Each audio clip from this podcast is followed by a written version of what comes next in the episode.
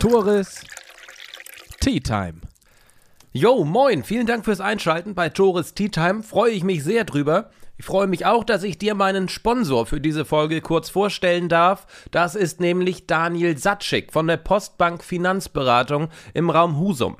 Der Finanzfachmann ist dein Ansprechpartner für das schnelle Geld. Heißt, wenn du einen Privatkredit benötigst oder eine Immobilie kaufen möchtest und gar nicht so viel Eigenkapital hast, dann kann Daniel Satschik wahrscheinlich helfen. Hausfinanzierung ohne Eigenkapital? Kein Problem. Ich stelle gerne den Kontakt für euch her. Auf eine Tasse Tee mit Isabel Thomas, Bürgermeisterkandidaten von der Wählergemeinschaft Husum. Hallo Isabel. Hallo Tore.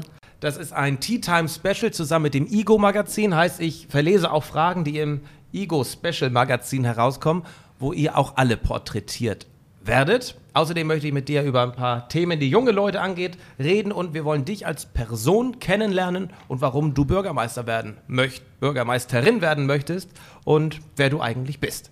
Und damit können wir auch gerne mal starten. Wo kommst du her, Isabel? Was machst du so in deiner Freizeit? Ja, nun, es ist kein Geheimnis. Ich bin in Westerland auf Sylt geboren das und aufgewachsen. Ja da kann man ja auch nichts für. Hab dort Abitur gemacht, ja. War äh, schon ein Jahr in Kalifornien in der Zwischenzeit. Meine Mutter lebt seit über 40 Jahren in Kalifornien. Da bin ich dann nach dem Abitur auch erstmal noch ein paar Jahre hin und habe dann aufgrund natürlich guter Englischkenntnisse ziemlich schnell beschlossen, ich möchte die Welt sehen und ich möchte Übersetzerin werden. Und ähm, das habe ich dann auch gemacht. Also ich habe weite Teile der Welt bereist.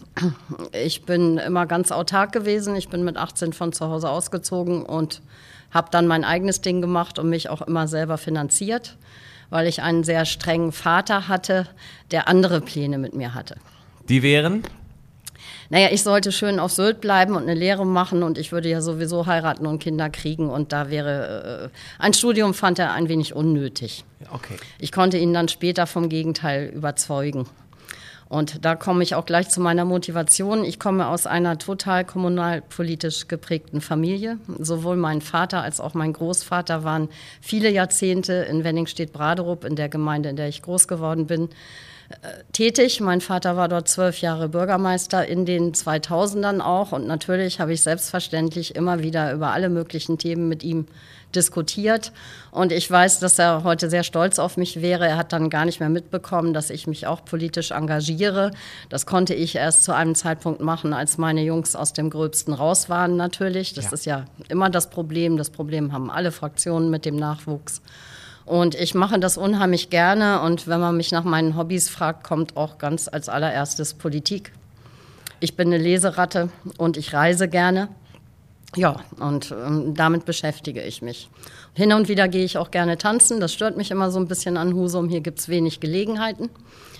Das könnte man mal verbessern vor allen Dingen auch für unsere Jugend.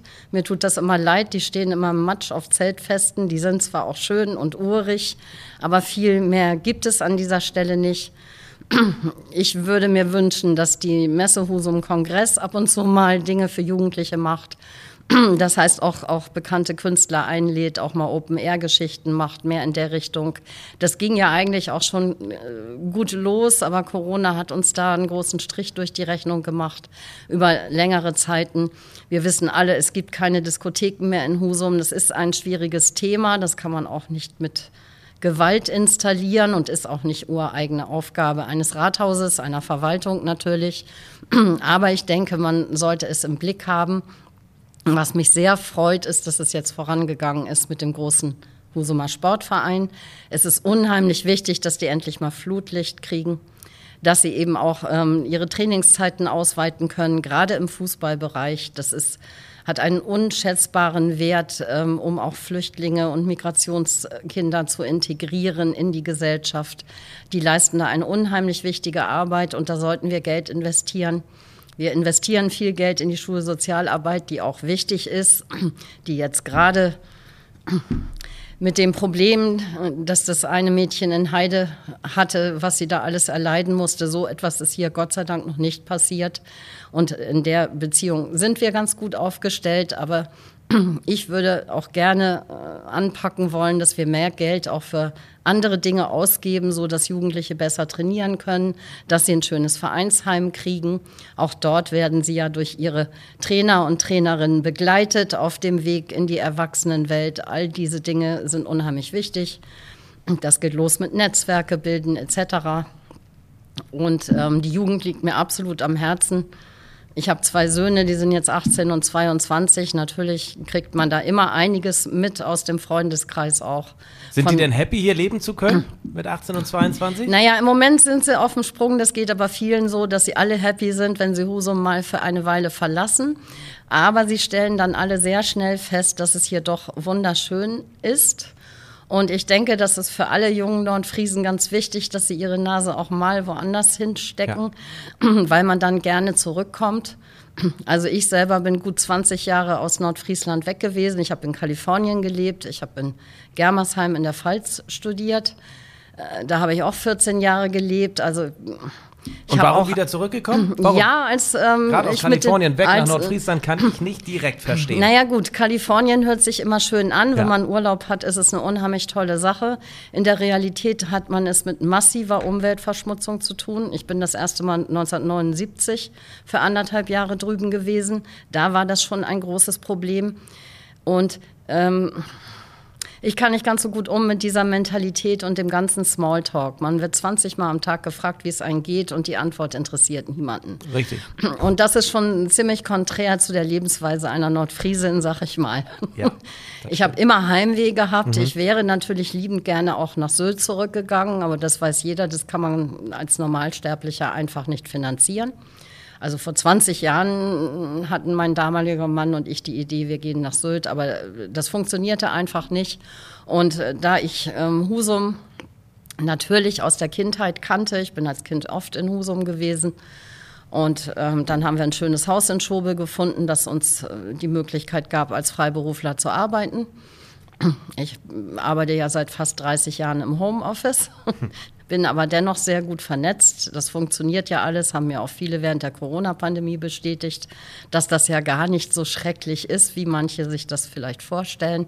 Und so bin ich eben wieder in Nordfriesland gelandet und ich würde hier auch nicht weggehen. Also hier zieht mich nichts mehr weg, definitiv nicht. Du hast das Tanzen angesprochen, was man hier ab und an tun kann, aber nicht regelmäßig und auch nicht an vielen verschiedenen Orten das ist ja auch immer eine finanzielle Frage. Du hattest gesagt, Mensch, die Messe Husum Kongress, das NCC könnte ein bisschen mehr anbieten. Die Sache ist ja auch eine finanzielle Frage. Äh, wie rentiert sich das überhaupt? Was hast du denn für konkrete Ideen, wie man hier wieder mehr tanzen kann? Wie könntest du das als Bürgermeisterin angehen? Naja, wir erleben das ja immer wieder, wenn man irgendwo eine verkehrsberuhigte Zone einrichten möchte oder irgendetwas in dieser Stadt tun möchte, was einfach anders ist als das, was die Menschen kennen, stößt man erstmal auf ganz viel Gegenwehr. Eigentlich würde sich so eine Zone wie die Hafenstraße wäre geradezu prädestiniert dafür, vielleicht noch mal ein, zwei kleine schnuckelige Tanzbars zu installieren, denn es wird auch im Sommer teilweise abends um halb elf werden die Bürgersteige hochgeklappt. Die meisten Touristen haben sich darauf eingestellt, die sind von unserer Nordseeluft platt und gehen dann einfach früh schlafen. Aber ich finde es schade, also ich würde es begrüßen, wenn es insgesamt für alle mehr geben würde. Der Speicher leistet da hervorragendes, äh, überhaupt kein keine Frage, aber da gehen die jungen Leute nicht hin. Das ist so. Äh, das stimmt, es ist kein Disco-Ersatz so in diese Richtung. Äh, äh, die beiden Tanzbars, die möglichen, ne? An der, in der Schiffbrücke, von, der, von denen du sprachst, finde ich sehr charmant. Absolut. Ich erinnere mich an Alex Kitchen, der äh, so ein paar Kitchen Nights sich mal ausgedacht hatte vor ein paar Jahren. Äh, die mussten schnell wieder eingestellt werden wegen Beschwerden der Anreihen. Denn Bürgerinnen und Bürger, das wird ja an der Hafenstraße sicherlich auch passieren. Was ist da dein Mittel dagegen, dass es eben nicht passiert? Ja, man muss das gut kommunizieren und dann muss man ja auch, was hier oft nicht getan wird, so ein bisschen saisonmäßig denken. Ja. Man muss sich also überlegen, wann wird so ein Laden frequentiert, wie kann ich das gestalten. Ich hätte da hauptsächlich die Wochenenden im Blick also Freitag und, und Samstag. Natürlich, Dienstagabend brauchst du hier kein, Also man muss ja. ja. niemanden die ganze Woche über mit lauter Musik bespaßen. Ja. Außerdem gibt es heute vielfältige Möglichkeiten zur Schalldämmung. Mhm. Das kriegt man äh, schon alles hin. Ich habe es auch bedauert, dass der Club äh, eines Tages zugemacht hatte. Ich weiß, dass ähm, äh, große Diskotheken einfach ganz schwer zu betreiben sind, weil die jungen Leute auch nicht ähm, die finanziellen Mittel haben. Die gehen dann zu Hause vortrinken und kommen dann in einem Laden an und äh, geben eigentlich kaum einen Cent aus. Richtig. Davon kann natürlich auch niemand leben. Ja. Aber ich würde an ein, zwei kleine, schnuckelige Tanzbars denken, vielleicht auch mal mit Jazz, mit, mit vielfältigen Musikrichtungen, mit, mit kleinen Veranstaltungen. Und ich wäre überzeugt davon, dass das vor allen Dingen im Sommer bei uns auch gut laufen würde und auch, ähm, auch Menschen meiner Generation be begrüßen würden, sehr begrüßen würden. Garantiert. Also ich glaube, alle haben immer noch, nicht alle, aber viele dieses Bedürfnis, mal wieder auszugehen, auch in Husum, dass man nicht nach Großreide fahren muss, um da einen Wagenrad-Special ja. zu haben oder sonst irgendwas. Ähm, Kirchspitz, äh, so. Außerdem macht es ja mehr Spaß, wenn man mit Menschen feiert, die man einfach kennt, als wenn man Natürlich. irgendwo steht, wo, wo man keine... Ist auch mal schön, Leute nicht, Leute nicht zu treffen, aber ich weiß, was du meinst. Ähm, gut, dann sprechen wir mal darüber, wie könnte man denn mögliche Gewerbetreibende nach Husum holen? die nicht unbedingt eine Disco hier aufmachen, aber generell, wie kann man Husum wirtschaftlich attraktiver gestalten für Gewerbetreibende? Was muss hier passieren, damit Leute hier ansiedeln, beruflich als auch privat? Also ich glaube, dass wir schon ganz, ganz viel zu bieten haben. Wir kriegen das immer wieder in Präsentationen auch im Rathaus präsentiert. Wir haben ja alles Mögliche. Wir sind eine attraktive Stadt. Wir haben eine super Lage. Wir befinden uns nur im inzwischen dritten Jahr der Krise. Das darf man nicht vergessen. Wir haben etliche Flächen im Gewerbegebiet, die noch ähm, zu verkaufen, zu veräußern wären. Und plötzlich ähm, traut sich niemand mehr. Jeder hält sich zurück. Ich höre immer wieder von auch ähm, Verkaufsverhandlungen, die plötzlich in Stocken geraten oder äh, man war schon beim Notar und es wird wieder zurückgezogen. Und warum? Was, warum ist das so, glaubst du? Naja, die Zinsen sind gestiegen, die Lieferlogistik ähm, funktioniert nicht gut. Keiner kann heute ähm, belastbare Preise aufrufen. Das ist ein Riesenproblem. Das ist auch ein Problem, das ähm, auf die Stadt Husum immer mehr zukommt, dass niemand mehr genau weiß, was wird das kosten, wenn ich einen Bau in drei Jahren abschließen soll. Und das hemmt im Moment ganz viele Leute. Man sollte mehr Online-Werbung machen. Man sollte sich auch im Rathaus wirklich jemanden ausgucken, der dafür quasi verantwortlich ist. Oder in diesem Bereich der Vermarktung vielleicht auch ein bisschen mehr Dienstleistungen einkaufen. Und natürlich auch, das sage ich seit Jahren, mit der Wirtschaft hier vor Ort besser zusammenarbeiten. Ist da noch Luft nach oben? Ja, äh, definitiv. Also der Husum-Dialog muss wieder aufgenommen werden. Für diejenigen, die den nicht kennen, was war der? Was ist das? Naja, da haben die Fraktionsvorsitzenden mhm. der einzelnen Fraktionen äh, mit Herrn Schmitz zusammen, äh, Frau Birgit Enke, die den Hauptausschuss leitet und ähm, ungefähr fünf Vertretern aus der Wirtschaft ja. regelmäßig miteinander gesprochen, wobei also ich habe das Ganze mal ein Jahr in Vertretung mitgemacht als stellvertretende Fraktionsvorsitzende und es war an vielen Stellen einfach unerträglich, äh, weil es ähm, einfach schwierig war. Meiner Meinung nach gehen Dialoge nicht um Machtspielchen, sondern man sollte gemeinsam Lösungen finden und da auch äh, einfach offener rangehen.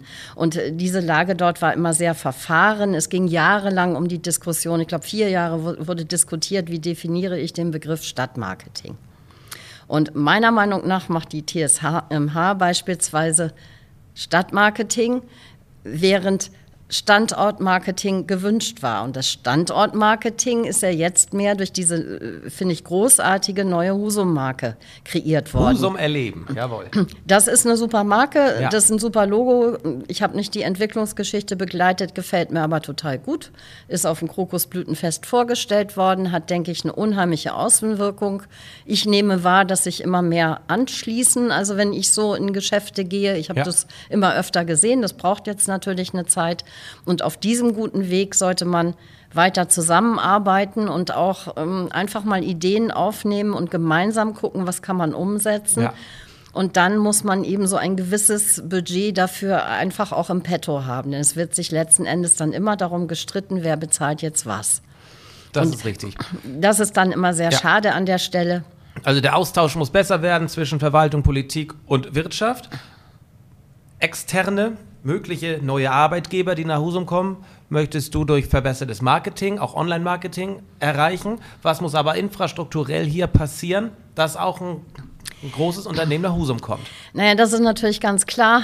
Da haben wir die Breitbandgeschichte, eines meiner großen Ärgerthemen. Man hatte mich 2012 als Regionalbeirätin in die Breitbandgesellschaft, in die BBNG geschickt. Ich habe mich dann intensiv jahrelang mit diesem Thema auseinandergesetzt. Ich habe sieben Jahre Klinken geputzt und versucht, Menschen davon zu überzeugen, jetzt doch diese damals aufgerufenen 1000 Euro zu investieren, um dabei zu sein. Aber damals war die Akzeptanz nicht da. Das ist mittlerweile anders. Inzwischen ist es ja so, dass das Industriegebiet ganz gut ausgestattet ist. Da kann man das Netz, was besteht, einfach erweitern, relativ schnell. In der Innenstadt ist es eine absolute Katastrophe. Also ich finde das schade, dass man das in der Innenstadt bis heute nicht geschafft hat. Ich Woran mein, liegt das?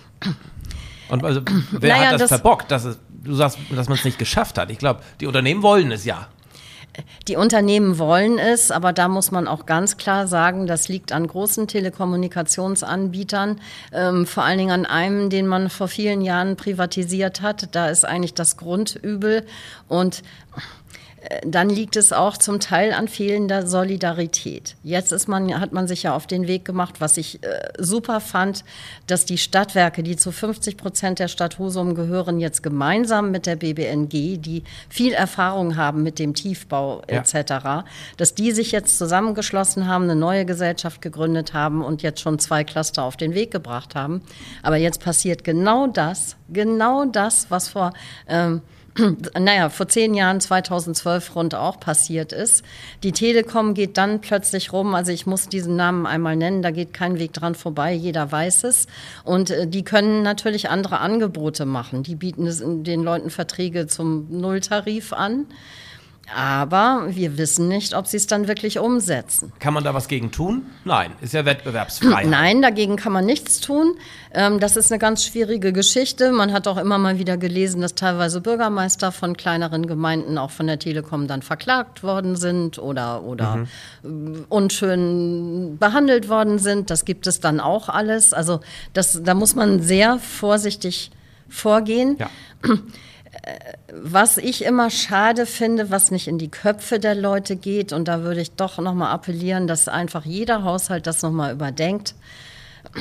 Inzwischen sind 200 Euro aufgerufen, die man als Anschlusskosten einfach bezahlen muss, wenn man jetzt sich über die Stadtwerke anschließen lässt. Und dann gehört das Netz am Ende zu 50 Prozent der Stadt Husum.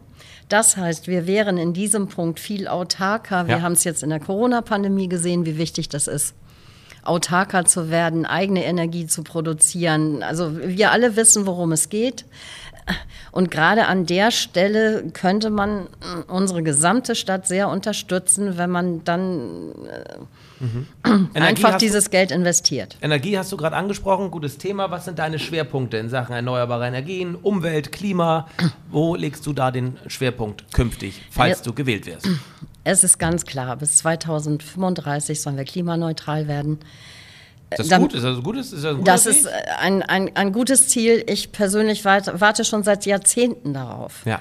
Ich habe schon in den 80er Jahren in Abiturzeiten Bücher gelesen darüber, wie man mit Sonnenenergie Autos betreiben könnte. Das ja. hat mich damals total fasziniert.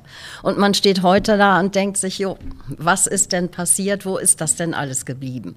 Meine, jetzt ist ja ein gewisser Druck äh, entstanden. Druck braucht es ja häufig, damit was passiert. Ja, es ist sehr, sehr schade, dass erst ein Ukraine-Krieg kommen musste, ja. bevor ähm, ich meine, ist ja der häufig, Klimawandel. Es musste erst Corona kommen, damit Sachen digital digitalisiert werden. Genau, genau. So das ist, ja. ist die nächste Schiene. Also diese Krisen haben uns jetzt quasi alle dazu gezwungen, umzudenken.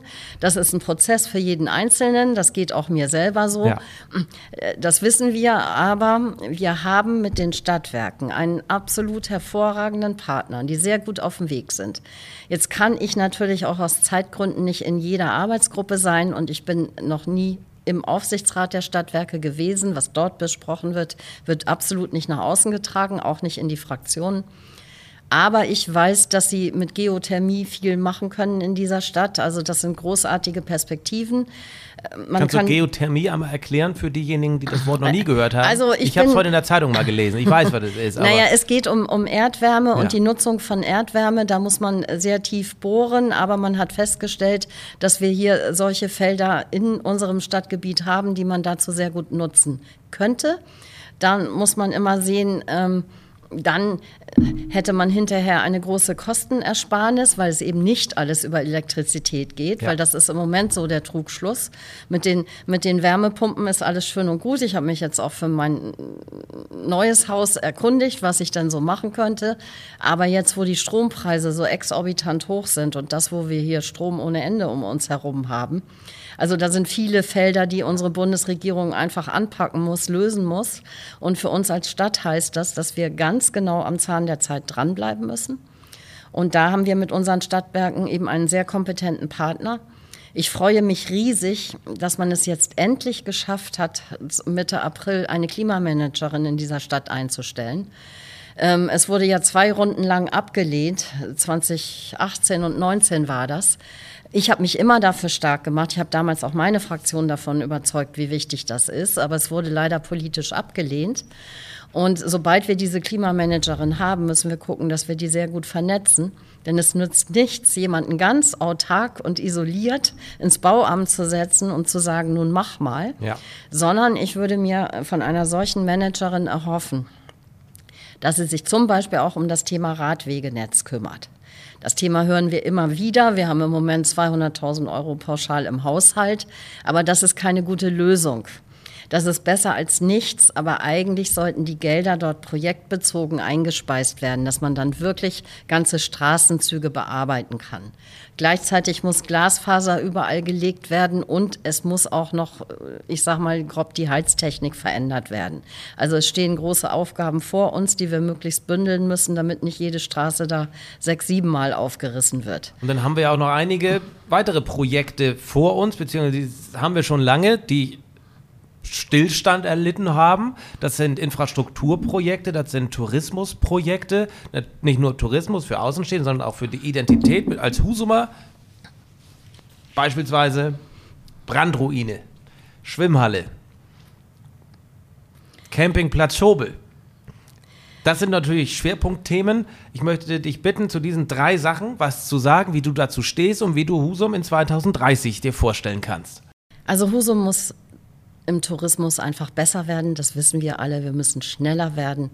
Wir müssen uns auch mehr an den Bedürfnissen der Touristen der heutigen Zeit orientieren. Wir sind hier nun mal keine. Haben wir das nicht getan mit der Sache in Schobel? Nachhaltig wird doch immer wieder gefordert. Das ist doch nachhaltig, oder nicht? Nachhaltig ist vor, eigen, vor, allen Dingen ein super beliebtes Adjektiv in unseren Zeiten. Total, alles so. ist, ja, ja. Und ähm, gut, ich fange, was die touristischen Projekte anbelangt, mit dem Destinator Dorf an. Das hat mich natürlich das als das in Schobel, bisher in Schobel Jawohl. Lebende sehr beschäftigt. Ich bin ja. nach wie vor die gewählte Stadtvertreterin Schobels. Äh, das ist so, deswegen habe ich mich da intensiv mit auseinandergesetzt. Aber die Misskommunikation fing schon an, weil die CDU und SPD per Mehrheitsbeschluss im Hauptausschuss noch vor der letzten Wahl, das war ähm, 2017, beschlossen haben, dass nur ein Vertreter der SPD und eine Vertreterin der CDU in diese Lenkungsgruppe gehen, die sich des Weiteren aus äh, Vertretern der Wirtschaft, äh, Fach, touristischen Fachleuten, Herr Schmitz hat dort den Vorsitz, ja, und unserem ähm, Tourismusmanager zusammensetzt. Und alle anderen waren ausgeschlossen. Das heißt, alle Fragestellungen, die dort diskutiert wurden, sind überhaupt nicht in die Politik zurückgetragen worden. Und ich habe es nie verstanden, wieso man gerade bei diesem heiklen Fleckchen Erde in Schobel ähm, nicht eine Person mit einbezieht, die dieses Gelände ein bisschen kennt. Und das zeigt sich heute auch, dass das keine so gute Idee war. Das Destinator-Dorf selber, das Projekt, dieses nachhaltige Projekt, finde ich gut. Es ist innovativ. Es hat nicht umsonst den Tourismuspreis äh, gewonnen. Ich glaube, 2022 war das. Und die haben ja nicht nur den Preis der Jury gewonnen, sondern auch des Publikums. Also das gibt es in Deutschland nicht so oft. Ich verfolge das ja auch immer so ein bisschen. Bei Facebook haben sie, glaube ich, in der Du kommst aus Husum-Gruppe auch einen Preis gerade gewonnen für den größten Shitstorm, den es je gab bei Facebook. Ja, ähm, was wurde mir zurückgemeldet? 12.000 negative Posts. Das muss man erstmal schaffen. Ja. Und das liegt meiner Meinung nach daran, das Projekt ist gut, es ist nachhaltig, aber der Standort ist vollkommen verkehrt. Ja. Ich habe mir die Hütten in Hitzacker angeguckt. In Hitzacker hm, hat Herr Danneberg sich ein bisschen ausprobiert. Da gibt es so 20 mhm. verschiedene Modelle. Ich kann viele Dinge finde ich sehr schön, die sind sehr praktisch, aber diese Hütten haben null Aufenthaltsqualität. Man kann in diese Hütten gehen zum Schlafen. Und in die etwas größeren Hütten, da hat man einen, einen mini kleinen Tisch, wo man sich hinsetzen kann. Man hat keine Möglichkeit zum Kochen. Und das ist an diesem Campingplatzstandort in Schobel keine gute Idee. Also für dieses Destinator-Dorf brauche ich eine komplett neue Klientel. Ich will nicht sagen, dass es die nicht gibt, aber bisher gibt es sie noch nicht und ich hätte mir das Destinator-Dorf, könnte ich mir sehr gut vorstellen, zum Beispiel in Schobel am Waldrand oder im ja. Wald. Also dort ja. passen diese Hütten auch ins Bild. Dort finde ich sie, ich sage mal, auch schöner. Wenn ich sie in Schobel mir auf der freien Fläche vorstelle, 120 Hütten, kann ich jeden verstehen, der Zweifel hat, ob das nachher gut aussieht. Und dass das, was dahin kommt, auch optisch nachher ansprechend sein muss, ist mal keine Frage. Dass es aber dahin kommt, ist ja jetzt, äh, das ist ja geklärt. Heißt, damit werden wir uns ja anfreunden müssen, oder? Ja, aber es, es, es, herrscht ja großes Schweigen im Walde. Die Dannebergs äh, sind nicht bereit, sich mit irgendjemandem in Schobel zu unterhalten. Ähm, sie, äh, sie melden nicht zurück. Ich frage mich seit Juni 2022, ähm, wie eine Art Badestelle denn gestaltet werden ja. soll.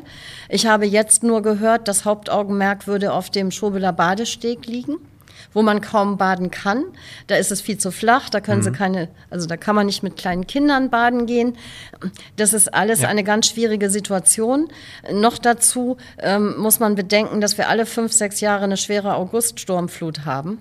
Da konnte man Zelte schnell abbauen, ja. Campingwagen schnell wegfahren. Ähm, äh, die alten Schobeler können da die wildesten Geschichten erzählen. Das wird mit den Hütten so nicht machbar sein. Die ganzen, die Hüttengeschichte wird kein Mensch versichern. Naja, haben wir Glück. Die kommt in zwei Jahren, die Sturmflut, und das Areal ist wieder frei. Naja, aber das ist doch nicht das, was wir möchten. Nein, natürlich nicht. Wir möchten etwas, das dort funktioniert. Ja. Und das Problem mit dem Gelände war schon immer, jetzt haben wir einen B-Plan wo die Funktion Freibad festgeschrieben ist, wo die Bestandsgebäude genehmigt sind mit ihrer Höhe. Ja. Da war der Denkmalschutz einverstanden, der Landschaftsschutz, die Naturschutzbehörde. Alle waren einverstanden. Wenn man das Ganze jetzt abreißt und es am Ende dann vielleicht aus irgendwelchen Gründen doch nicht kommt, dann haben wir dann platten Acker und kriegen ja. wahrscheinlich nie wieder was genehmigt. Und es regt mich auf, dass über diese schwerwiegende Frage nicht offen diskutiert wird, sondern immer nur in der Lenkungsgruppe und wir erfahren nichts. Und ich weiß bis heute nicht, und das tun auch Vertreter der Grünen und des SSW nicht, wir wissen alle nicht, wie viele Angebote hat es denn gegeben. Und die Funktionalität, ich habe ein Freibad, einen Campingplatz und ein bisschen Gastronomie außenrum, hat immer sehr gut funktioniert. Ja. Also weil man da das Rad komplett neu erfunden hat. Also meiner Meinung nach, dafür bin ich viele Jahre eingetreten. Ich habe immer gesagt, macht da draußen ein Leuchtturmprojekt, baut selber ein Freibad stellt, äh, also Leuchtturmprojekt, da muss ich einfach auf der Zeitverantwortung rein. Was für ein Leuchtturmprojekt kannst du dir am Dockhoch vorstellen? Weil da ist ja möglicherweise noch nicht zu spät. Nein, aber auch da wird ja über die Planung sehr wenig gesagt. Am Dockhook mit der Brandro Spätestens, wenn du Bürgermeisterin sein solltest, wirst du ja Bescheid wissen, was die das, Planung angeht. Was wünschst du dir da? Naja, ich wünsche mir da ein funktionierendes Projekt. Wie sieht die, so ein Projekt aus? Die Brandruine muss weg. Da Klar. haben wir im Moment das Problem, der Stadt Husum gehört das Land nicht und ja. auch nicht die Brandruine und deswegen gucken wir da seit vier Jahren drauf. Jetzt plant ein Investor dort ein neues Hotel. Damit könnte ich noch gut leben, aber das ist dem Investor wohl offensichtlich nicht genug. Der würde gerne alles hinterm Deich bespaßen. Das ist das Einzige, was wir zu hören bekommen haben. Und gleichzeitig plant die Lenkungsgruppe ja. dort eine Lodge, was auch immer ich mir darunter vorstellen muss. Das heißt, alle Planungen laufen konträr im Moment. Und Keiner wie möchtest du diese Planung zusammenführen irgendwie, wenn du nachher den den naja, man muss sich wirklich mal mit allen Beteiligten, und damit meine ich auch alle äh, Naturschutzbehörden, alle, die da involviert sind, an einen Tisch setzen. Meine erste Kardinalfrage wäre, wie wichtig ist denn jetzt der Klimadeich? Weil 2012 haben sie uns erzählt, der wäre total wichtig mhm. und würde 2019 kommen. Jetzt wissen wir nur, das Klima wandelt sich noch viel schneller, als wir denken können. Und man hat den auf die lange Bank geschoben. Ja. Also da sind einige Dinge zu klären. Und ich finde auch, dass jeder, der etwas besitzt, äh, dafür eine Verantwortung trägt. Und das kann nicht sein, dass ganz Husum mit allen Touristen seit vier Jahren auf diese Brandruine guckt. Also äh, die müsste ja, mal als ja. erstes weg und dann kann man immer noch weiter planen. Aber ich würde mir dort wünschen, dass Menschen dort weiterhin hingehen können, übernachten können und draußen an der Dockhook-Spitze muss das auch alles noch ein bisschen schöner werden. Aber diese Pläne haben wir ja schon. Die müssen nur endlich umgesetzt werden. Dann lass uns doch mal in die Innenstadt blicken. Was hast du in der Innenstadt konkret vor? Wir, das letzte große Streitthema in der Innenstadt war die äh, Schiffbrücke, die geschlossen wurde für eine Testphase. Jetzt ist sie wieder offen. Ich weiß auch nicht genau, wie es da weitergeht. Äh, wie wird es da unter deiner Fittiche weitergehen? Ja, das kann ich ganz klar sagen. Ich war damals die Einzige, die dagegen gestimmt hat und gesagt hat, ihr könnt nicht die Schiffbrücke autofrei machen ohne Konzept. Man muss die Unternehmen, die Gastronomie, die Anwohner, man muss vorher alle mit einbinden. Man kann nicht einfach in der Gastronomie zehn Tische mehr aufstellen, dann brauche ich mindestens zwei Servicekräfte mehr, dann muss ich Vorschriften beachten, wie groß muss meine Küche sein, wie viele WCs muss ich vorhalten, dies, das. Das kann man nicht nach zwei Corona-Jahren über Nacht übers Knie brechen und so war das. Und das hat mich sehr gestört. Ich fand es sehr schade. So waren dann auch die Reaktionen. Ja, ja. Richtig gefallen hat es fast niemandem. Und also richtig profitiert hat von diesem Versuch leider keiner. Und natürlich muss man da was tun am Kopfsteinpflaster. Natürlich braucht man das behindertengerecht für Fahrräder in Ordnung, Aufenthaltsqualität und so weiter. Also da muss man sich einfach mehr Gedanken machen. Jetzt wurde ja abgelehnt, das ohne Konzept einfach nochmal autofrei zu machen, weil nur ein autofreier Raum nutzt da niemanden etwas. Ich würde da wieder ins Gespräch gehen wollen. Und als wir eine große Veranstaltung im Rathaus dazu hatten, wurde ganz klar gesagt, es gab im Laufe der letzten zehn Jahre etliche Arbeitsgruppen, die dort Ideen erarbeitet haben. Und die würde ich gerne alle mal aus der Schublade holen, mir mal angucken und dann gemeinsam versuchen, da eine gute Lösung zu finden. Auch die Großstraße muss auf die Dauer endlich mal autofrei werden. Also es gibt kaum noch Städte, die so viel befahrene Innenstädte haben wie die unsere. Wie kann eine autofreie Großstraße aussehen? Wo sollen die Leute, äh, wie sollen sie nach, in die Innenstadt kommen? Wie sollen sie da jemanden rauslassen und so weiter? Wie stellst du dir das vor? Naja, das kann man mit gewissen Zeiten regeln. Das regelt man überall so. Da kann man sagen, Lieferverkehr meinetwegen bis morgens um 10 oder um 11. Das muss man natürlich mit den Unternehmen absprechen, was da gebraucht wird. Vielleicht gibt es auch abends zwischen 18 und 20 Uhr nochmal ein Zeitfenster. Also da will ich niemandem genau was vorschreiben. Aber den meisten Teil des Tages müsste es autofrei sein. Und ich kenne es zum Beispiel von Westerland so, da ähm, darf darf man bis morgens um 10 seine Arztbesuche erledigen. Ähm, dann muss man sich eben um frühe Termine ähm, bemühen und da kann man auch überall mit dem Taxi vorfahren und das kann ich mir bei uns genauso vorstellen. Natürlich wird es eine Umstellung für alle, aber man muss es einfach mal machen. Und früher haben sie Shared Space angedacht. Das wird vielleicht ein bisschen sehr aufwendig und teuer. Also ich denke, man sollte das auch in einzelnen Clustern machen, dass man vorankommt. Wir brauchen jetzt nicht wieder drei Jahre warten auf ein großes Konzept, das dann noch wieder sechs, sieben Jahre in der Umsetzung benötigt. Das wäre nicht gut. Gut. Isabel, warum sollte ich dich, warum sollten die Husumer dich als künftige Bürgermeisterin wählen? Entweder sagst du es mir oder in die Kamera. Ganz wie du magst. Also ich möchte für mehr Kommunikation und Transparenz sorgen, die Bürger bei Entscheidungen einfach mehr mit einbinden, indem man Diskussionen im Rathaus führt. Ich möchte was für die Jugend tun, genauso wie für die Senioren. Dieses Thema konnten wir jetzt ähm, gar nicht mehr ansprechen auf die Schnelle. Es gibt einfach ganz vielfältige Themen. Und ich denke, im Rathaus selber ähm, muss einfach ein Steuerungs- und Umsetzungsmanagement einziehen. Ich bin selber freie Unternehmerin seit fast 30 Jahren. Ich kenne es so, dass man Projekte plant und sie dann auch mit einer Zeitschiene zu Ende bringt. Und äh, das sind die Dinge, die ich sehr gerne äh, mithelfen würde umzusetzen. Und ich bin jemand, der sehr zielorientiert arbeitet. Und deswegen, liebe Husumer und Husumerinnen, würde ich mich riesig freuen, wenn ich hier die Chance bekomme, zu zeigen, was ich leisten kann. Vielen Dank. Ich sage auch vielen Dank. Das war Tores Tea Time mit Bürgermeisterkandidatin Isabel Thomas. Vielen Dank, Isabel. Vielen Dank fürs Zuschauen. Vielen Dank fürs Zuhören. Danke.